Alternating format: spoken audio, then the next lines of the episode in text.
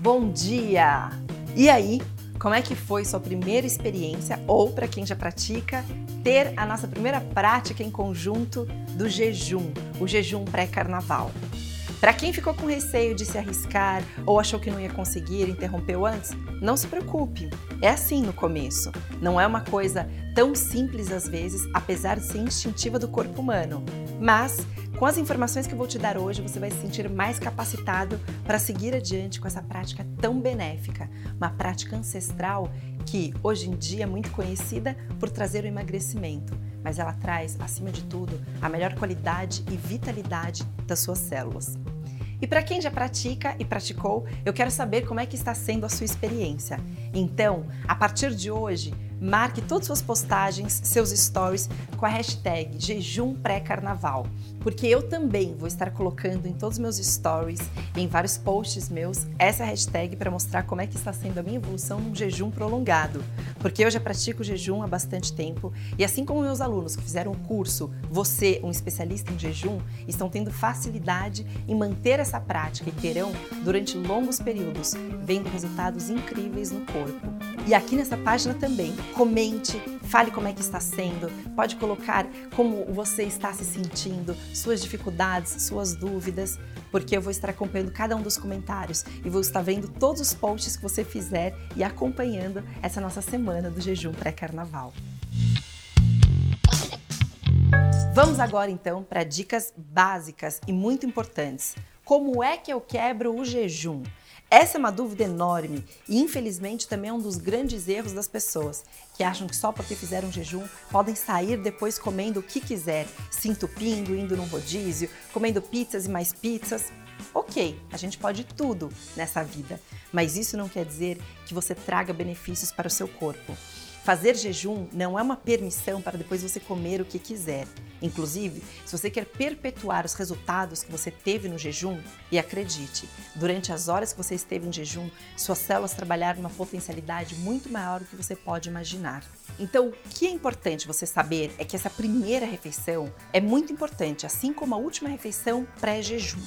Nessa primeira refeição pós-jejum, seja ela o seu café da manhã, seja o almoço, seja um lanche da tarde ou até mesmo o jantar, dependendo do horário que você decidiu começar o jejum, caso você não tenha começado à noite, como eu orientei, é muito importante que haja um equilíbrio muito bom entre gorduras, entre proteínas limpas e entre carboidratos. Sim, nessa refeição pós-jejum, é muito interessante que você consuma, diferente da refeição pré-jejum que eu vou falar depois, carboidratos que sejam riquíssimos, como carboidratos vindo com pouco amido, mas vindo com muitas fibras, como das raízes em geral. Outros carboidratos, como os refinados de farináceos, de pães, de vários outros alimentos com alta carga glicêmica, você deve evitar. Para você saber do que eu estou falando e ter mais detalhes sobre isso e se sentir mais empoderado com esse tipo de conhecimento, eu consigo me aprofundar nisso no meu curso, o especialista em jejum. Mas é importante que você saiba que consumir uma fonte de carboidrato, como uma raiz ou uma fruta, é benéfico no pós-jejum. Assim como proteínas limpas, ou seja, preferencialmente proteínas que não venham de origem animal. Nessa primeira refeição é interessante que você coma proteínas vegetais. Exemplos de várias delas eu também detalho no meu curso, pois isso vai ser o que seu corpo vai absorver ao máximo. Quando terminamos uma prática do jejum, nós estamos com o nosso corpo muito mais limpo. Não importa se foram 12 horas, se foram 16 horas, 24 horas ou até mais horas de jejum. Quanto mais tempo, mais benéfico, dependendo do seu organismo, da sua individualidade, detalhes que são explicados a fundo em cursos específicos, como o meu curso online. Mas Qualquer momento que você fez jejum, o seu corpo já teve naturalmente um processo de desintoxicação, de limpeza. Então, o próximo alimento que você ingerir, ele vai tentar absorver ao máximo. Por isso, precisa ser um alimento benéfico, um alimento limpo, um alimento que vai ser nutritivo para suas células, assim como as gorduras. Agora, as gorduras têm uma característica especial. Elas são essenciais de estarem presentes na sua refeição pós-jejum, mas, muito mais importante do que isso, no pré-jejum. Uma grande dúvida também das pessoas é o que comer antes de jejuar. E, dentre todos os alimentos que são importantes, como vegetais, várias fibras, micronutrientes e macronutrientes, as gorduras são essenciais. A sua refeição pré-jejum, a sua última refeição antes de parar de se alimentar, deve conter pelo menos 60 a 80% em gorduras e gorduras dos mais diversos tipos, que eu também detalho no meu curso. E aqui vai uma dica do consumo de gordura que eu dou no meu curso, dentre várias outras que tem lá.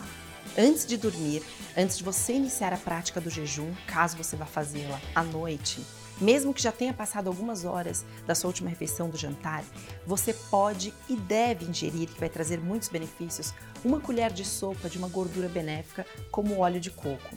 Se esse óleo de coco puder ser nos seus o que há de mais puro, seus triglicérides de cadeia média, considerado chamado hoje a sigla TCM, e que são vendidos inclusive como suplementos alimentares, então ingira uma colherada deste macronutriente pois esse tipo de gordura irá potencializar a energia que você precisa durante o jejum para toda a produção hormonal e para grandes resultados no seu metabolismo.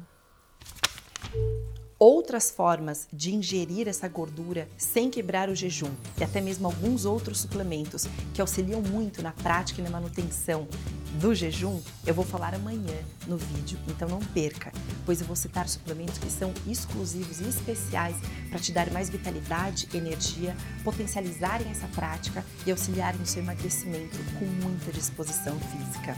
Então hoje, gente, nosso segundo dia.